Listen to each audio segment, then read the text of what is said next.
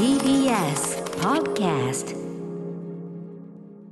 6月10日水曜日、時刻は午後8時を過ぎました。アフターシックスジャンクション略してアトロク。えーパーソナリティは所属事務所スタープレイヤーズ会議室からリモート出演中です。ラップグループのライムスターの歌丸。そして、はい、水曜パートナー TBS アナウンサーの日々真央子です。私は TBS ラジオの第6スタジオからお届けしております。ここからは聞けば世界がちょっと変わるといいなな特集コーナービヨンドザカルチャー。今夜お送りするのはこちらの特集です。脇役で時代劇はもっと楽しくなる。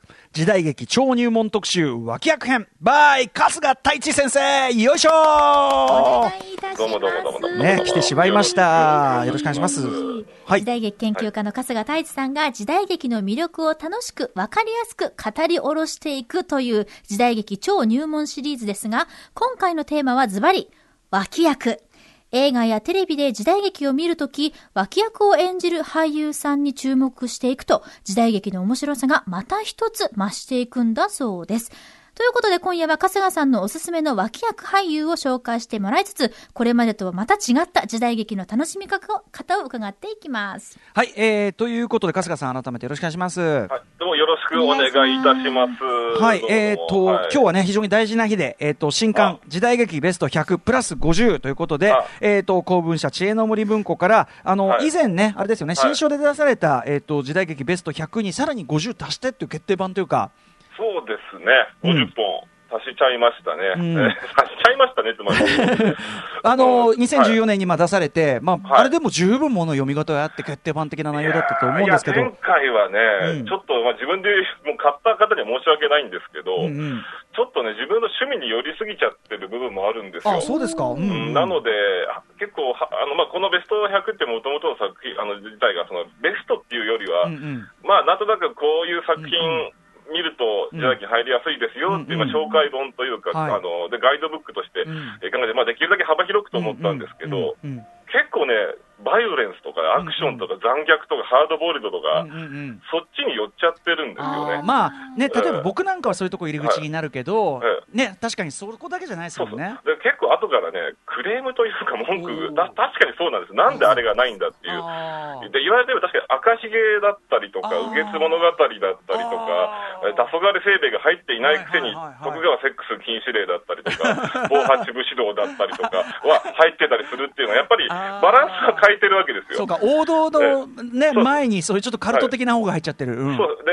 結構その文芸対策とか人情味のある作品とか、うんうんそういうの入れてなくて、考えてだから、チャンバラが苦手な人とか、エロスとかバイオレンスが苦手な人からすると、この本、時代劇ベスト100役に立たなかった可能性があるなと、むしろ、えうんうん。ーむしろなんていうか、マイナスイメージを与えたかもしれないなっていうのもあって、今度出し直すときは、あもっとそういう作品も全体的に加えーてやりたいと、まあ、ずっと思ってたときに、まあ、ちょうど公文社から文庫にしてませんかって聞いたので、向こうとしてはもうそのまま出すぐらいのつもりで言ったんでしょうけどいや、50本加えさせてくれと。い。や最初は30の予定だったんですけど、結局50にって。言って。で、それをまあ加える形で、まあ、おかげでちょっと年数伸びちゃったんですけれども、いやいやいや、当初の予定よりは。あーなるほど。でもそれ伺うと納得ですね、やっぱりね、はい。そうかそうか、まあ、だから赤ひげ、今回入ってたりとか、そうですね。それこそね、あの沈黙、ね、サイレンス、あの要するにスコセッシの、新聞2本入りましたからね。うんうんうん、あそこ、両方ね、ダブルランクイン。そうですね、接種版と、えー、と、少し、あの、篠篠田正也さん田正宏版と両方入れて、違いが分かるような書き方もしてますいやーこれもす素晴らしかったですよね、ねとか、なるほどな、あと、かぐや姫の物語とかね、かぐや姫入れたりとか、そうアニうん。アニメをちょっとね、えーとう2本増やしたのかな。ルローニケンシンもともとルロケンは入ってて、うん入ってるあの追憶編が。うん。うん、で、それ以外にちょっとね、あの、かぐや姫ともう一個バジリスクバジリスク効果に好調っていうね、そう。うんうんこの2本を増やし、あの、増やしたということで、まあいろんな人にとって入り口にはい、うん。なり得る。まあだから、ま前時代劇入門読んでくださって、うんうん。で、じゃあここから時代劇どういうのを見ていけばいいんだろうって人はこれ読んでもらえると、どこかしらにうん入り口があるんじゃないかなっていうふうには、まあ思ったりも。いやするわーけですよね。うん、だから帯にある通り、まさしくこの、これぞ決定版っていうかに、本当になった感じだと思いますね。もうね、だといいんですけど、またまあいろいろと、あれ足りなかったかななんて、終わってから気づきますよね。てはね、無理だし、うんうん。まあねうん。ええ。あとやっぱりそのね、はい。あのーなんていうの、わ脇道ものもさ、カルト、カルト作品の魅力もあるからね。いや、そうなんですよ。だから、本当でも、そっち中心に入れちゃったもんだから、ここだけは結構もともと充実はしてるんじゃないかいや、ないだから。俺、俺とかダメですよ。俺、俺とかさ、いタマさんとかの意見聞いてもさ、あの、い。いや、やじゃあ、春日さんいいよ、最高だよ とか言って。うんい、や、そうなんそういう意見ばっかり強化されちゃうからうんダメなんだよ、俺たちでね。い。や、だから、タマさんからあれですもん、あおどなんか先々週ぐらい夜中メールが来て、ええ。あの、徳川セックス禁止令が最高だって言って、いいやや、俺ベスト100に入れちゃってますよ、みたいな話をね。最高は最高ですけどね。最高ではあるんですけどね、まあ本当にあの風刺コメディとしてもよくできたうん。映画ではあるので、ね。結構社会派として、うん。タイトルから来るそのうん。おかしさに比べて、うん。社会派映画として楽しめる作品ではありますからね。石石井照夫率が高いっていうね。まあやっぱり、もともと弟子だっただけあって好きなんでしょうね、ねいやいや、でもそれもさ春日さんの本だし、俺はでもそれも入り口だと思うけど、確かにさらにそう,、そういう、あの、なんていうかな、そこで足りなかった配慮が入ったはい決定版だと思います。今回うん文芸作品入ってますから、たくさん。はい。時代劇ベスト100プラス50ということです。はい。ということで、今日はまあこのね、えっとはい。記念すべきこのリリースタイミングということでお越しいただいたんですけど、まあいろいろはいその時代劇超入門講座ね、うんやっていただきましたけど、今回は脇役ということで、いや、そうなんですよ、うん。脇役ね、今までやってこなかったんですよね。で、やっぱりね、脇役って、まあ、入門編というよりは、中級編との間ぐらいな感じというか、まあ、出てくる固有名詞もやっぱりどうしてもうん。マニアックになっていきますので、あまりやっぱ時代劇にまだ慣れてない人とか、うん。そもそも時代劇にスタートから偏見持ってる人がもうあ脇役の名前なんか聞いちゃったら、もう、もう、うん。わけのわからん世界に行っちゃうと思うので、うんうんうん。まあ、ある程度時間経ってから脇役の話した方がいいかなということで、まあ、満を持してというあか。ーもうちょうど2年 ,2 年半ぐらいですかね、ええあの始めさせてもらって、ですから、まあ、それで、まあ、うん今回やるという流れなんですけど、まあはいなぜ脇役かということなんですよね。うんでそもそもね、やっぱり主役っていうのは、まあ、スターであったりとかがやりますけど、まあ、縦というか、まあ、例えば連続テレビシリーズだったら、まあうんずっとその人が、まあ、富山の金さん、富山の金さんで、うん1話から10話まで、まあ、30話まで、まあ、富山の金さんやり続けるわけですけど、ええだから主役で追っていくとうん、その作品しか見られなかったりするわけですよ。だから縦縦は見られるけど、はいはい。そので結構主役ごとに似たようなタイプの、うんうん。お作品にやっぱりやったりもね、します確か、からに確かに。幅って広がらなかったりするんですよ、主役で追いかけてる、まあ、基本的にやっぱスターが好き、かっこいいから入ってくるのは、もう推奨した一番いいことなんですけど、そこからさらにこう絨毯爆撃というかこう、へこう広がっていくためには、脇役を知ると、とてもよくて、なぜかというと、脇役っていろんな作品出てますから。横断的に出てるから、はい。横断的に出てるから、脇役を追っていくと、いろんな作品を今度見られるようになって、ど。そう。自分はこの作品が合ってるかもとかこういうう方向性いいかもっていうことに気づく、それから脇役って、本当にいろんな人役者たちいますから主役よりもバリエーション多いんですよ。主役ってどうしてもやっぱりその、まあせね、ヒーロー的だったりとか、ある種ブレなさっていうか、型があるけど基本的にはかっこいい正義っていうのは、まあ、まあ大前提にはありますからね。そのいろんな立場があるにしても。でも脇役って本当にこすいやつもいればニヒルなやつもいれば強いやつもいれば、弱いやつもいれば、偉そうなやつもいれば、いればあの卑屈なやつもいればいろんな人がいるわけですよ。う。んだから、どれかしら自分が好きな人、あるいはそれに合う役者とか考えていくと、そこから広げていくとね、楽しくなるっていう。だから僕なんかも実は時代劇の本格的に沼に入っていったのって、まあ、今日これから紹介するようなええ脇役たち、脇役たちを追いかけていって、うんうん。自分の趣味の外側にある作品も、うんうん。あの知ら知ることができるようになって、あこういういう映画もとか、こういうドラマ面白いんだなっていうことが、まあ、分かるようになってあともう一個はね、あのやっぱり自由にやるんですよ、脇役って。やっぱり、まあ、ラジオと同じで、なかなかこう、歌丸さんのメインパーソナリティってうんうん、そう自由に発言できなかったりするしますけど、うんうん僕ら、こう、出てくあの、ゲストで出てくると、言いたいこと言って帰れるわけですよね。それとさ、脇役と同じようなもので、うんある種、やりたいことやってかい、あのうん、切られて終わりみたいなところありますから、そういう、まあ、自由さもあるので、キャラも立ってるっていうことが多いんですよ、主役爪痕が残ってる。うんうんそうなんです。だから時代劇を楽しむには、脇役をすると、もうどんどんどんどん沼に引きずり込まれていくということですよね。そうか、さすがですね。ここまで、あ、もう、もう脇役に注、もう、時代劇に限らず、これからもう脇役に注目しないやつはバカだぐらいの感じがしますよね。この5分で完全にそうなりました。実際そうですよねうんうん実際脇役、あの映画とか、普通のそのドラマとかでも、はい脇役に目が行き出すと、もう、んね。何回見たって面白いわけですよね。あの今度この人に注目してみようってなりますジョン・ディスゴーが出てる映画全部見ようみたいなね。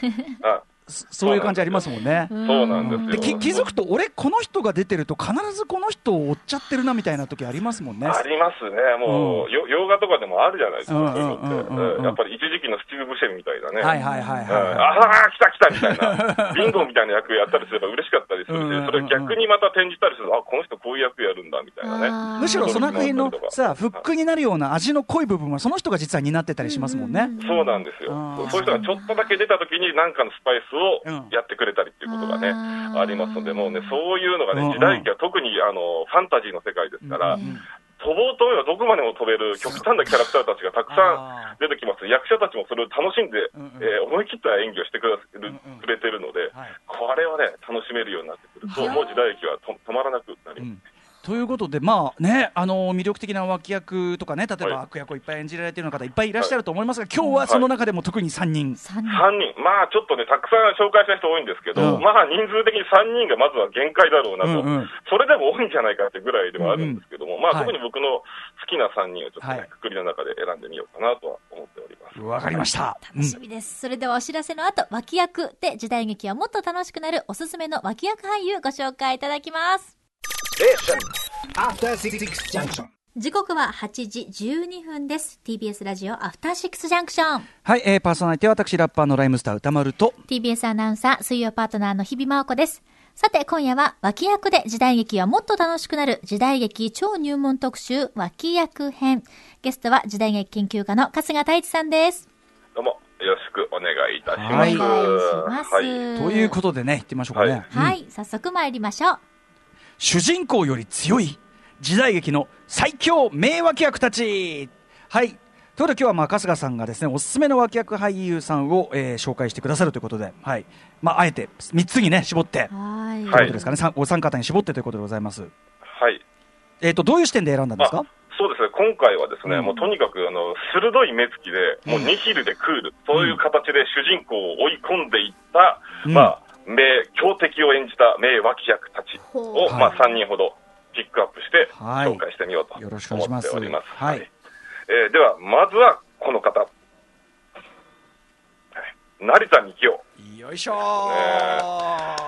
もう、ねはい。成田幹夫というね、まあもうね、最近ちょっと、まあうん。私のいろんな原稿を、まああの、うん。週刊文春の連載を読んでる方は、はい。もうとにかく今、成田幹夫の第40次分ぐらいにもなっちゃってる状態で ねえ。は。今週もまだやってますもんね、成田美紀夫の話ね。3週連続で週刊文春成田幹夫を取り上げるっていうね。いや、だからタイムリーだなと思いまししたよ。うん。タイムリー、勝手にタイムリーになってるんですよ。マッチポンプ。そうなんですよ、うんあのね、とにかくこれ、結構イベントとかいろんなとこ言われるんですけど、どうもね、この成田幹夫っていう名前を出したり、この人を語ってる時が、一番顔がときめいてるらしいですね。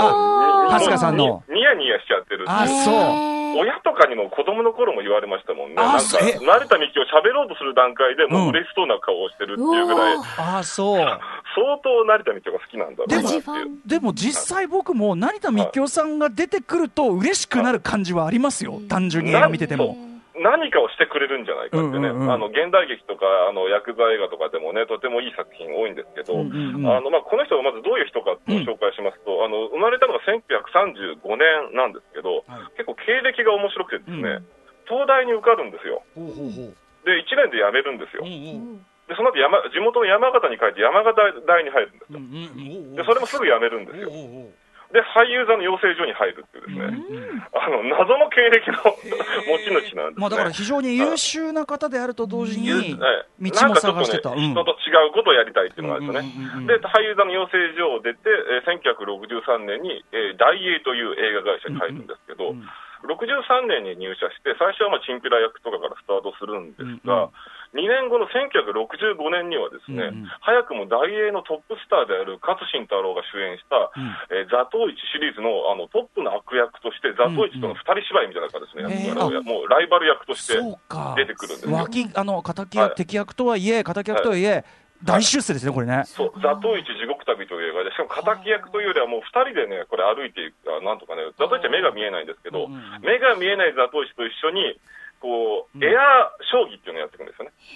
口で、あの、まあ、2四歩とか口で言いながらお互いに将棋をしていくっていうそれがね、やがて殺し屋に発展していくっていう、まあ、役柄をやったりとかあーしてる形で、もう結構もう入社2年目からそれを、デビュー2年目でやるぐらいの、もう結構期待されてた、えー人で、でまあ。ただね、俳優としてね、この人、どういう人かというと、ん。特にね、時代、現代劇だと、まあうん。結構髪型というか、うんお額が広すぎるのもあるのでね、うんうんうんあの顔つきはいいんですけど、うんうんちょっと主役には難しい部分があったりするんですね。うんうんうんただ時代劇だとそこのところを、まあ、あの曲げとかかつらつけて、えええーカバーできるので、はいはい。かっこいい顔立ちだけで勝負できるので、僕はね、やっぱ時代劇の方が好きなんですけどね。現代、まあ、僕で印象だとやっぱ探偵物語のね、あの刑事の。あクダクダチャーンっていう、まあ、あの刑。事ですけど、まあ、やっぱコミカルな感じとか、まあ、仁義なき戦い、代理戦争で途中で、あの、俺は、私は中立だって言って、あの、構想からいなくなる人とかね、うん。うん。うん。うん。えーそういうのやってますけうん。ど、そっかで基本的にこの人ってあれなんですよ、あの、顔、もうとにかく目が、目が鋭い。うんうんうん。えーそれで目鼻立ちがもう、なんですかね、彫刻みたいな顔してるんですよ。確かに。で、もう二次元ね、特に斎藤隆夫の劇画から飛び出してきたような気がして、その分、なんか生活感とか日常感っていうのが全く感じられない人なので、確かに。その現実離れした役柄やると、むちゃくちゃ強いんですよ。あの、あの、だから、今でも漫画の、あの、実写化とかね、よくありますけど、どうしても限界があるのって、その人の役者の顔が、はいどっか日常感があったり、生活感が出ると、そこでがっかりしちゃうことってありますけど、この人全くそれがないので、本当に二次元のお顔二です次元もね。もうね、あの、そのまま2.5次元だっていう。あの劇画っていうね。うんうねん。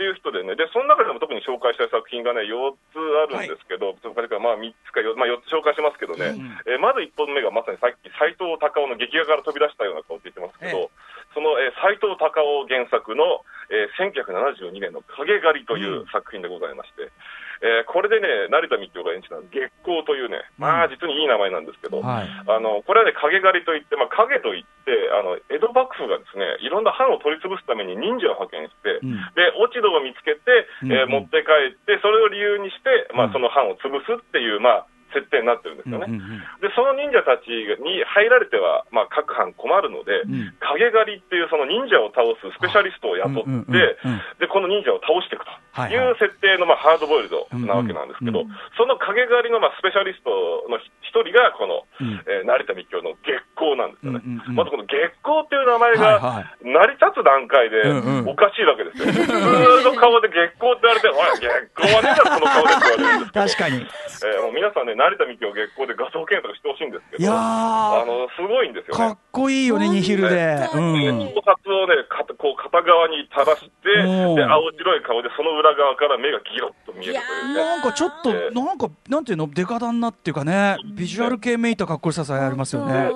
実際のキャラクターも、あの、ルパン三世のあ石川五右衛門ですね。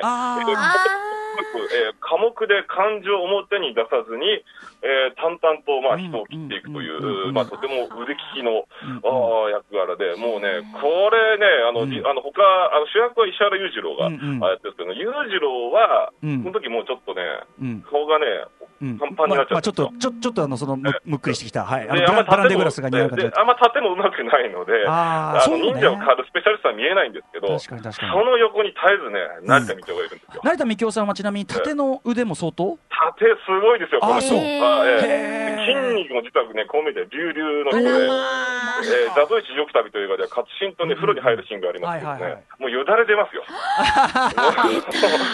すごい体してますから。拝みたい、拝みたい。ええ拝んでもうね、ええでも千葉真一さんをしても、この体はすごいって言った人ですから。すごい、この、なんか優秀だし、はい。この、その役柄こなすし、はい。で、ね、その、盾も優秀で体も、ってすごはい。え、ちょっとなんかかっこよくない？でもなんかそれでもう何いでも持っててる人なんですよ。主役じゃなくて脇役ってとこがそれがね、またちょっとそれがこのかっこいいっナンバー2すねに。控えてる感じが贅沢感なんですゴージャス。かっこいいんですよ。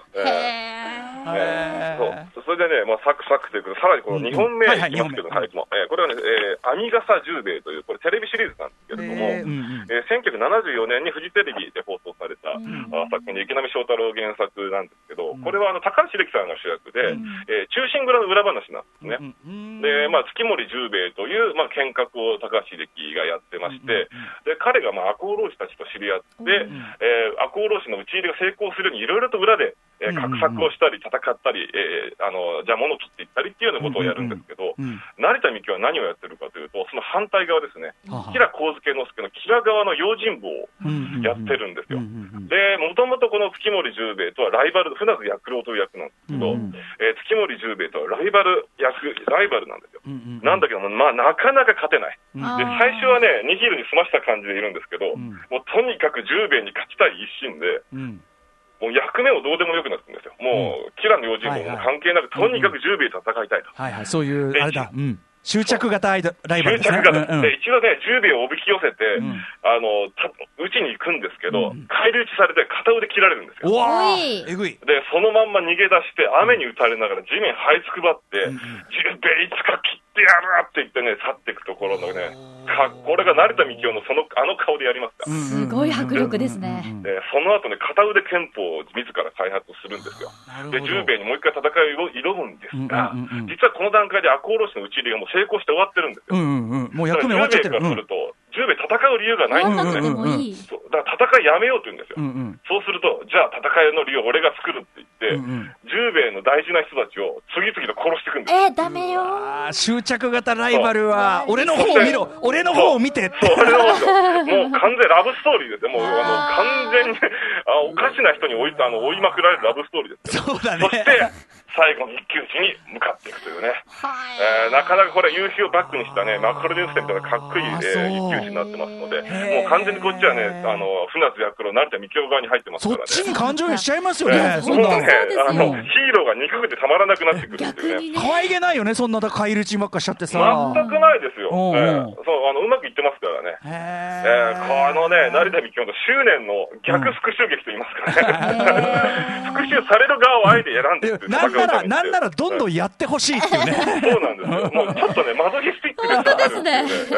えいやーこれはね、まあ絵になるんですよ。でもそれがこう、哀れっぽくねなるよりかっこよくなっちゃうのがやっぱ成田美京さん。この顔でやるとかっこいいんですよ。悲壮感が漂わないので。端正なお顔が何よりも説得力ですよ。素敵だそうなんです。ね。で、基本的にこの人って現代劇も含めて、うん70年代前半ってこういう感じで、ミスター・ニヒルっていう感じで、クールで20の役をまあずっとこういう顔で得意としてきたんですけど、うん本人それがどうも嫌だったらしいんですよね。もうちょっと冒険したい、跳ねた役がやりたいっていう中で、まあ、薬剤画なんかでだんだん跳ねた役、うんあるいは大河ドラマの、あの新平家物語で藤原頼長の役やったりして、もうちょっとで跳ねていくんですよ。はいはい。で、最終的に大跳ねしてうん、驚かせてくる役をこの人は時代劇でやるんですけど、えーそれが1978年の映画、えー柳生一族の陰謀なんです。けども、はいはい。うんえーこれで成田美京はこれまでずっとクールでダンディーな役をやってきたんですけど、うんえー突然ですね、公家をやるんですね。おやうんえーで、あの、顔を真っ白に塗って、あの、おでこのとこにあの、ね。眉毛描いて。マロマロ眉毛をね。マロは何々じゃんみたいな感じの喋り方をするっていうね、もうはい全然これまでの成田美香のイメージを。一新した、えー役をやって、もう気持ち、見てて気持ち悪いぐらいの、うん。あの、なよなよした公家をやってましてそれでしかも、まあ、策略家でもいろんなところに謀略を張ってって、まあ、この野球すぐの陰謀のうん。舞台になる、その将軍同士の、えーうん跡目争いですね。えーそれを、まあ、どんどんどんどん、まあ、煽っていくわけですよね。なんですけど、実はね、ただのなよなよした公家じゃないのが成田美京のすごいところで、この成田美京を殺すために柳生から刺客が放たれるんですよ。で、これ塩見悦子さんとか結構ね、見るから強そうな人がやってるんですけど、真田広之さんとか。うん襲いかかってくると、成田美京がね、自ら剣を抜くんですよ。おう。おう。それ公家なのに。とですね、うん。公家なのに、うん。これがむちゃくちゃ実は強くて、はあの、一人で襲いかかってくる柳生あの一門、それから根頃忍者をね、一人で返り討ちしてしまう。うえーんうんいう。役で。舐めてた公家が殺舐めた公家が実は剣豪だったっていうね。もうこのね、刀を抜いてからの迫力っていうのがね、凄まじいんです。もう完全に異形のなんかモンスターに見えてくるっていうえー感じでして、それでもう結局、まあ、最初に柳生十兵衛、千葉真一さんの柳生十兵衛との決闘シーンになってくるんですけど、うんうんうん。後でね、千葉さん聞いたら、もう、あの成田さん前にしたら勝てる気がしなかったっていう話を、へえーよくなさってまして、もうそのぐらいね、成田美京って、まあ、ちょっとやっぱ彼の現実離れした感じがね、うんうん。そのうん。変、へなんかうんうん変身すら納得させてしまうという感じがあるわけ。です、ね。なんか役者さんとしてのなんかこう底知れなさっていうかはい。ね。えそうなんですよ。そこも含めてこういやどこまでこの人引き出しあんのって感じとかも含めて。そしてね、もっと驚くべき引き出しが出てくるのがね、ほうほう。ほ1982年の映画、伊賀忍法帳という映画なんですけど、うん。うんうんこれね、つついに何やるかというですね、ええ。これ、あの、家臣孤児という名前の、うん。えー妖術使いです。うんうん。えー、ちょっと同じ人と思えはない。い。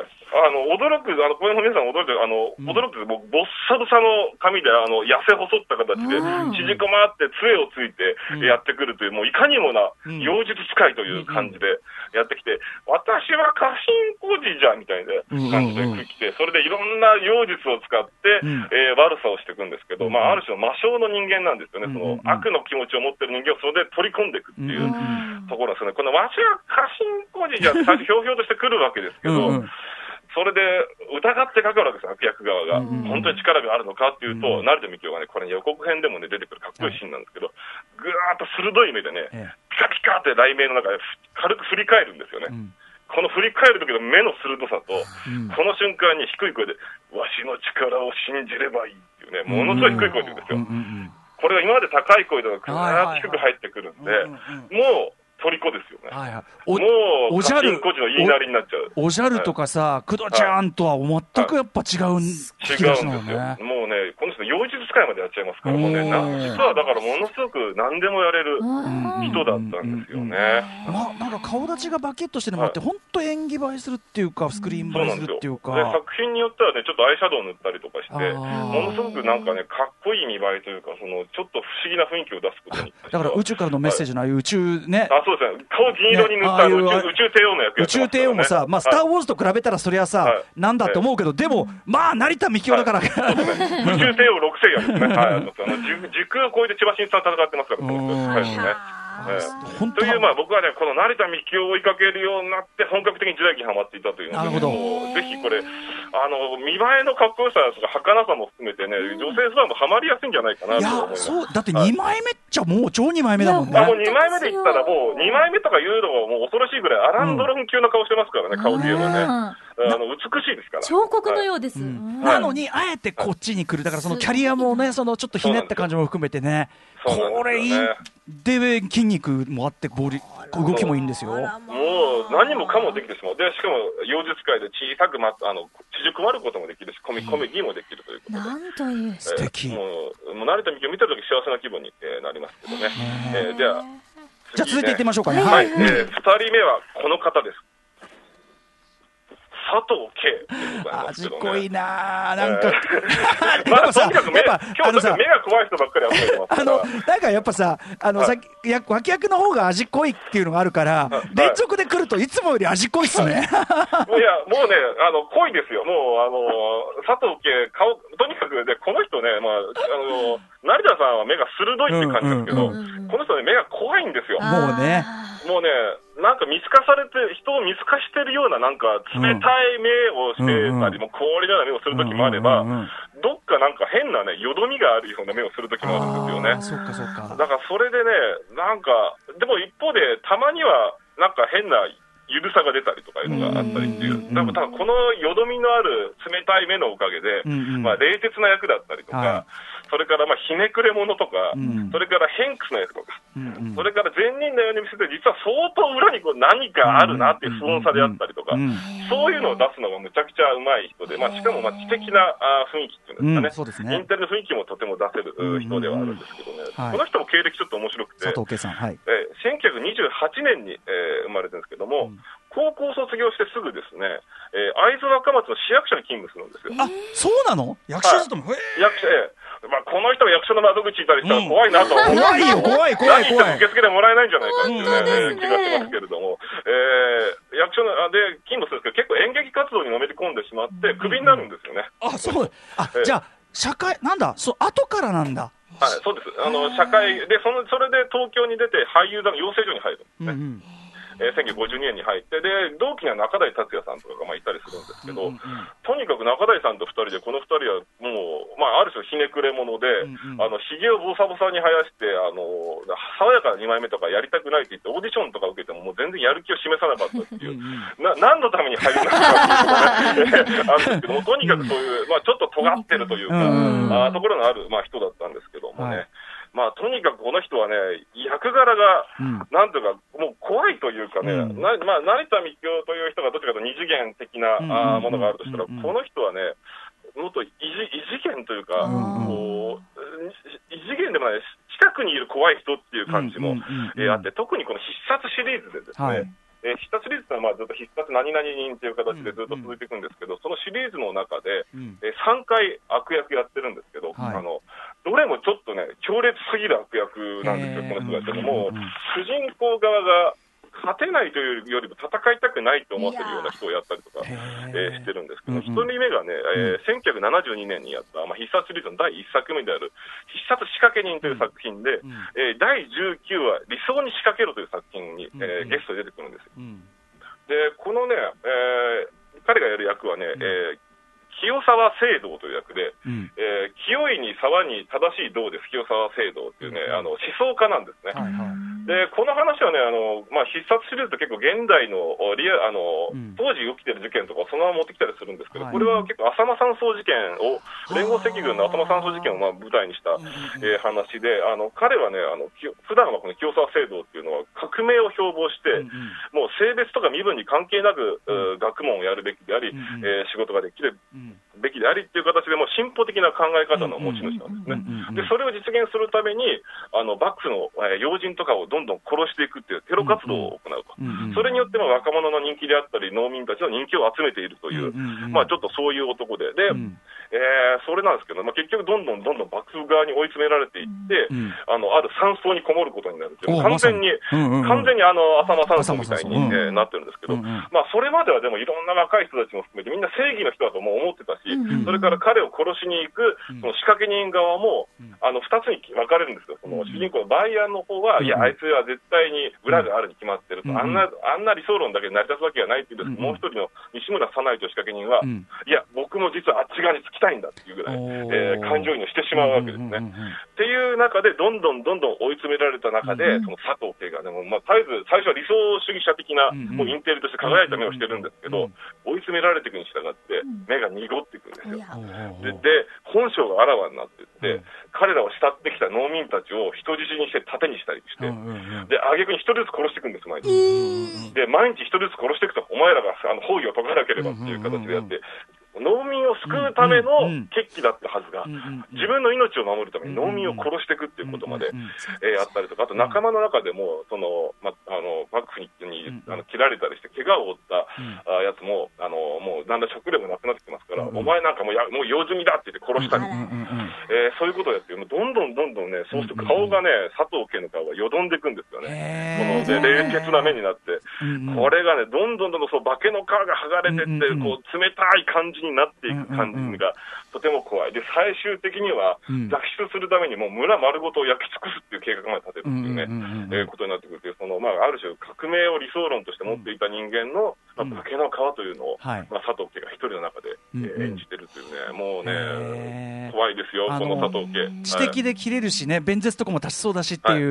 もうね、伝説タクシーなんか本当、大島渚の映画とかでもうまいんですけど、ね。だからこその絶望の深さというか、そうなんですよ。それがどんどんどんどん落ちていくという様をね、えーこのやっぱ落ちていくっていうのがね、この佐藤家のね、一つのポイントでも、えーあったりするんですけど、えーそれからね、次には必殺手術の1975年の必殺塩木屋家業という作品で、えーこれはですね、えー中村モンドがあ主役の作品なんですけど、まあ、あの普段は同心という、まあ、あの刑事をやっているんですけど、まあ、裏で人をもあの金をもらって人を殺すという仕事もやってるというね、えー男なんですけど、まあ、それもまた同じく第19話で、えー一筆刑事を、えー、ゴークが見えたっていう、まあ、ゴークっていうのはあの仕事、技ですね。技の苦いでゴークという、まあ、本当に地獄みたいな話なんですけども、それのゲストで、えー出てきて、全角というですね、えー謎の修験者として出てくるんですよ。ほうほうで、まあ、まあ、ある種宗教家みたいな役なんですけど、またやっぱりちょっと一見立派そうに見える人っていうかね、ねなんですけどもうね、目がすでに絶望の目をしてる。スタートからもうよどみきってる。ああ、そう。もう、実はこの人ね、あの、もう、あの、殺されることをね、なんとも思ってないんですよ。まあ、だからリメイク版13年しかね、稲垣吾郎に近いような感じなんですけど、早く俺を殺せとばかりの、人間で、もう俺の、要するにもう5億を。殺されることで解き放ってほしいっていうぐらいに思ってる人間で。いやでも一番怖いね、死ぬの怖がってないやつだから。うん。なんだけども、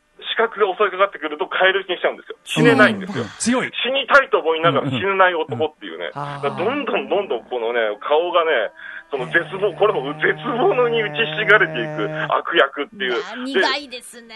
ででむちゃくちゃ強いんですよ、これが。で、その一松って沖正のやってるあのうん。仕掛け人が殺しに行くんですけど、うんうん。もうもう強すぎ、強そうすぎて、近寄ることすらできない。へえ、あ、そう。で、中村問答をして、あれ勝ち目はないと。俺にはとても殺せはしないっていうふうにあ言わせてしまうような男なんですね。モンド最強じゃないんだ。うんもともとね、実は中村モンドと、うんあの、剣の道場の同門なんですあ、よ。そういうあれだ。で、うん中村モンドの剣の師匠を殺して出奔してる人なんですね。ああ。それで、なぜ殺したかっていうのも、まあ、最初に明かされるんですけど、よくわからないですよね。で、親、親からすでに、もう、うんお前は生まれついて、うん。殺すか殺されるかしか人生ないんだっていうことを教えられてきてる。すごい育ち方。だからもう、殺すことし、剣を持って殺すことしか考えていない男なわけですよ。それが今よ、もう目の前にいる人間を、だからどうやって殺すかだけを考えてきて、絶望感の中でうん仏にすがるんですよ。でも仏すら俺を救ってくれないっていう。頼む俺を殺してくれっていう。殺。してくれって言うんだけど、殺されそうになると、うんうん帰る、あの、反撃してくるってね本能としてたがっちゃうね。ええうんうんものすごいややこしい男なんですけどね。えー、これどこうれがね、この有言とした佐藤家、こんな役やれ、やれますよ、なかなか。いや、むちゃくちゃ、もう役としてむちゃくちゃだもんね、もうだね。役作りとかどうすればいいのこの役。本当ですよ。うん。もう意味が、もう現地はいないキャラですからね。そうですよね。でもこの絶望感をね、佐藤圭がものすごいこのね、よどんだ目で演じてますので、佐藤圭のこのよどんだ目をぜひご覧いただきたい。佐藤さん、やっぱこう顔立ちがビシッとしてるから、はいそのはい。ビシがあればこその中の、ね、そうなんですよ。あの荒れ具合みたいのが、そしてどんどんそれがこう荒れてっちゃうみたいなのが、やっぱ。徐々に徐々に徐々に落ちていく感じがね、いいんですけど。そうなんだ。で、まあもう一本ね、ちょっと時間がなんでね、ええ。もうかいつまんで言うと、1977年のですね、新新必殺仕置人の、はい。えー最終回のゲストで達蔵という役をやってるんですけど、えーこれはね、あの、新必殺仕置人っていうのは、あの、なんていうかね、あの、仕置人がうん。せ競りで殺す相手を、おあの、うん。なんですか、あの、あ引き当てていくというか、はい。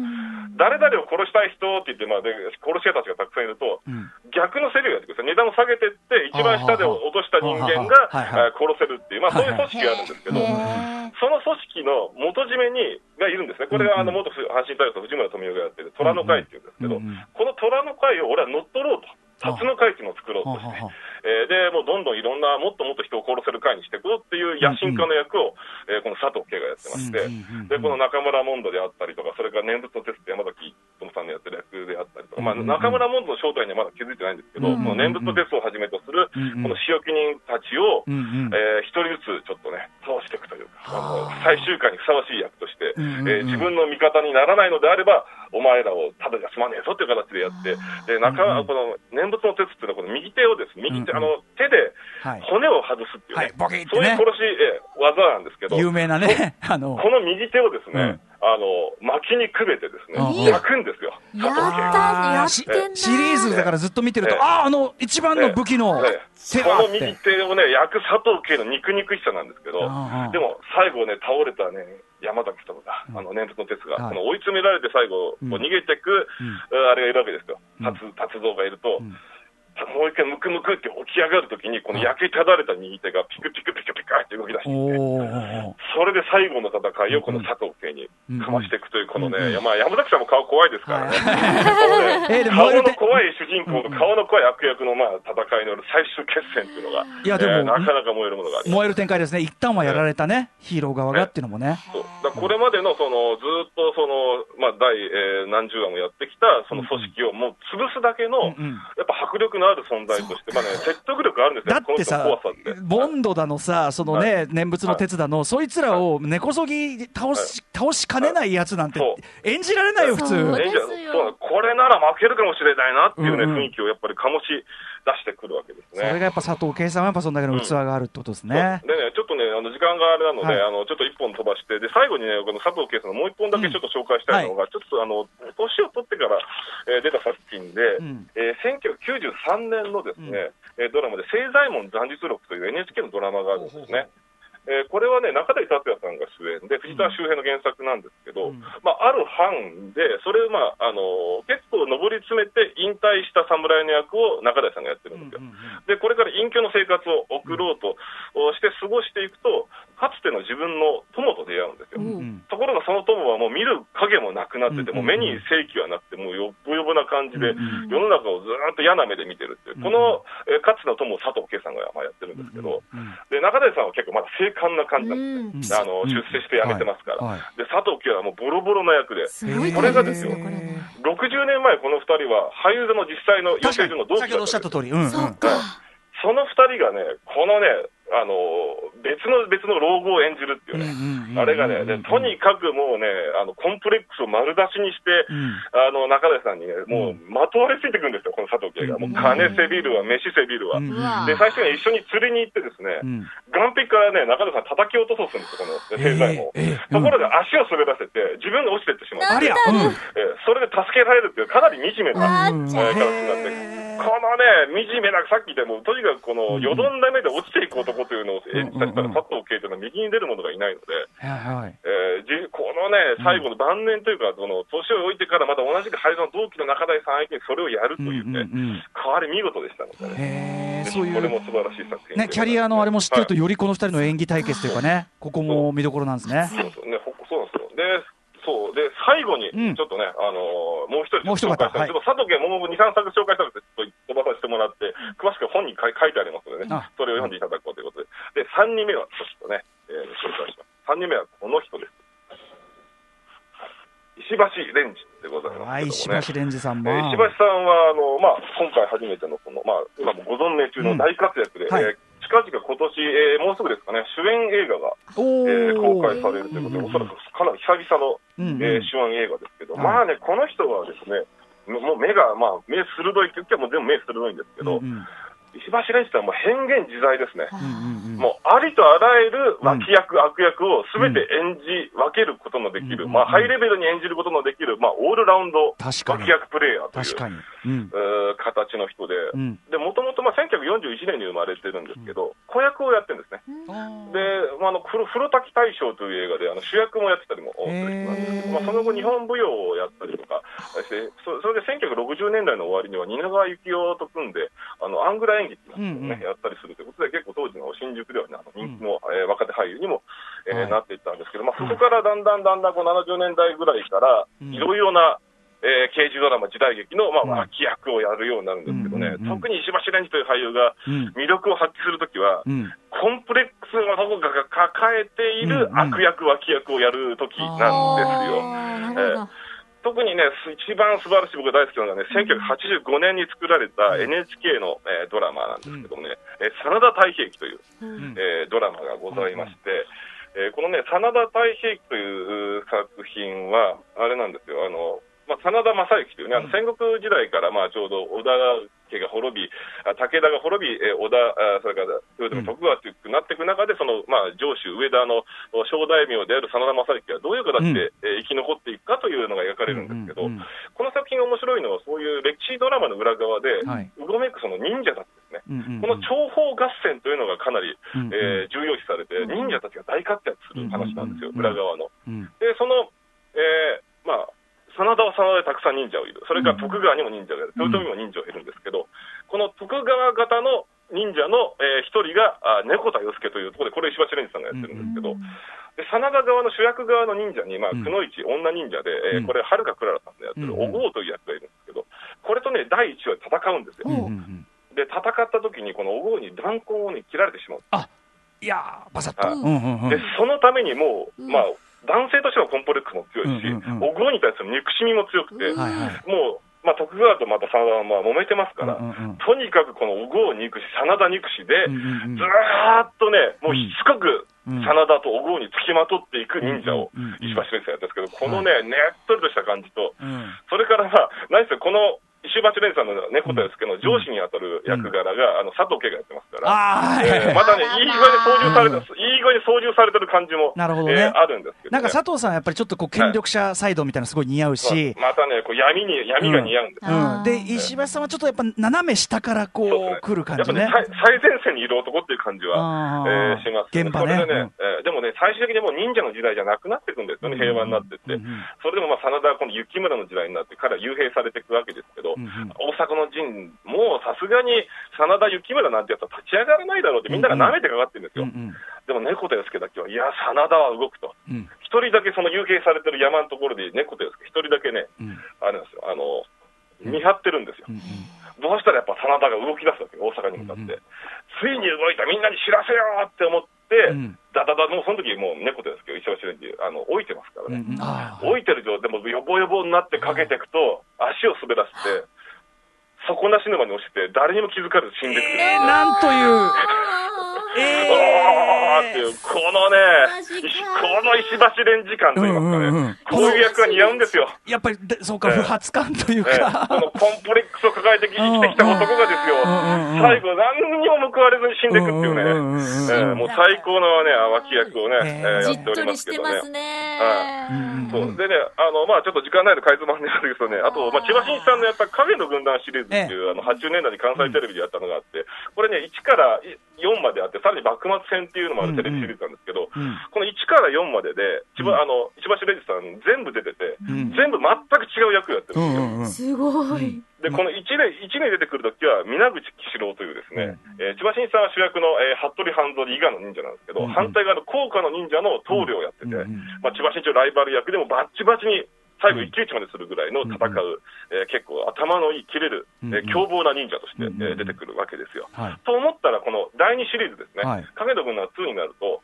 今度将軍の役が出てきまししかもそれがね、徳川家重という、まあ、旧来将軍なんですけど、この人ちょっとね、うん。あのまあ、知的障害者のようなるほどなるほど。えーそれで、まあ、あまり政治ができなくて、でここで裏でまたね、成田美京が出てくるんですよね、成田美京がここで裏で操ってるなるほどそれをいいことに。成田っていうことで、幸雄の傀儡将軍になっちゃう傀儡をやってる、うん。ちょっと悲しい存在ではあるんですけど、そのまあ知的障害の将軍を今度一作目はクー。ルな忍者、二作目は知的障害、で三作目は今度ゲストで出てくるんですけど、はい。何の役で出てくるかっていうとですね、あのくのいちの役なんですね。えー？えーおん女忍者です。おい。で、うん大国忍び久保女忍者として出てきまして、えーうん女装して出てきます。巫女の格好して。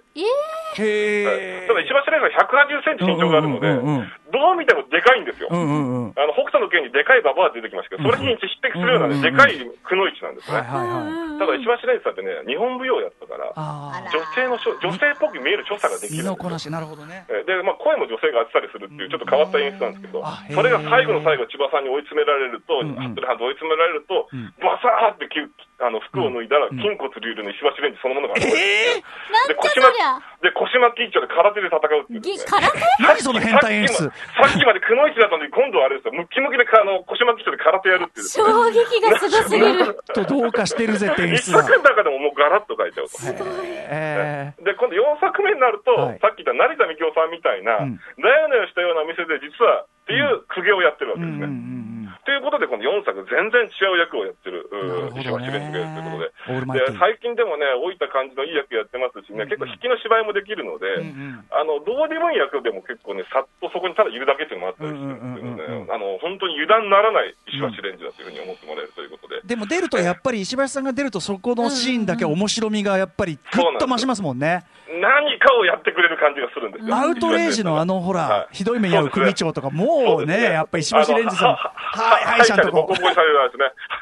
で最後口をね、ずっとマスクして出てきますけど、ああいう役やらせてやっぱり石橋さん抜群ですよね。で、なんかもええ。もごもご文句言えないのに痛そうみたいな。うん、だからどっかあの主役だけどおかしみも、あの脇悪役だけどおかしみがあったりとか、はい。あの人間味もあったりするっていうことで、えーそこの面白さがあるということで、まあ、今度今でも本当、主役として、えー今度ね、映画もやったりしますので、もう石橋蓮司さんにずっと追いかけてもらうと、なかなかこれこれでいいんじゃないかなと思います。いやー、これでもあっという間に3人そうでですね、3人あっという間にね、はいかなりかいつまみながらでね、本当、石橋さんのね、乙女芝居、えー、龍馬の時とか、うんうん。えーありますけど、その辺はね、ちょっといろいろと私の本なんて読んでもらえればと思います。けどね。いやでもそれぞれに全然違う方向の脇役としての個性とか、ねそのはいうまさであるとかっていうあたり、あの短い時間ではありましたが、すごく分かりやすかったし、みんなね、目が2キルでクールで、かっこいいんですよ、この3人がまた。なんかお話聞いてたら、やっぱはい脇役役者のがかっこよくねって思ってきちゃいますもんね。最終的にそこに行き着きますよ。ねもう主役憎くなってきますから。あもう悔しいですもん。やっぱヒールちゃんと。とできる人のが偉いし、ええ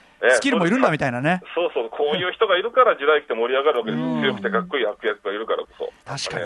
え悪役はただ単にもう格好悪かったり、肉肉しいだけだったり成り立たないのでね、ううんんこういう悪役たちを追いかけていくと、もう時代劇はたまんなく面白くなって。いかがですか、日比さん、今日は？いや、本当にお三方、もう味濃いですね。そうですね。いつもより、いつもよより味濃いめでしたね。濃い濃いですもん。醤油の後にソースが来て、なんとかサルサソースみたいな、そういうね。なんか、そうですね脇役の話してたはずなのに、メインディッシュ3つ食べた気も気持ちもします。うかもしれまうん、お腹いっぱいになりました。むしろ主役の方があっさりしてるんですよね。そうかえもね。ずっと見続けられる人たちってことでもあるからね。そうなんですよなるほどはい、ということで、えー本日はお時間来てしまいました。ああっという間ですね。あっという間だよ。まあ、春日さん、まあ、定期的にもちろんよろしくお願はいい、しま。ますたまた、はい。こういう話いくらでもじ、あの、悪役まで40人ぐらい喋り出してます。う ん悪役列伝シリーズでもいいですね、これね。はいうん。ということで、改めて。はい。はい、はいさ、そうですね。うん、どうぞお願いします。あはい、えー時代劇ベスト100プラス50という本が今発売中で、んえーございます。それから7月にちょっとまたね、最新刊が出て、今それの準備中でございますのでね、ちょっと戦争映画についてちょっと、えちょっとね、えー語る、えー戦後の戦、もうずっと外出自粛期間中、ひたすら戦争映画、えー見てましたので、その研究成果をちょっと来月発表できると。ちょっとまた巨大な、巨大な本ですよ。ね。えー戦後に作られた日本の戦争映画をひたすら、えー追っていくという、えー本でごいや。めちゃめちゃ楽しみ。ちょっとその話もぜひぜひ。はい。あと、配信などもたくさん今やっておりますので、皆さんちょっとね。配信キングはいえーもう24本、えーあの、3月から6月の4ヶ月やってますからね、などで。配信トークショーキングって言われてますからね。えーやってますけど、どんどんどんどんお客さん減ってますから、はい。いやいやいやいや、うんいやでもね、あのーいやでもそんな中でもこうやってこのたっぷりちょっとこの番組で話していただいてありがとうございます。ありがとうございます。はい、引き続きよろしくお願いします。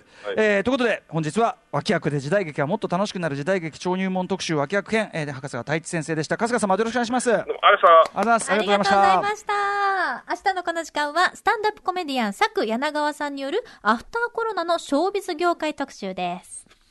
Station. After Six Junction.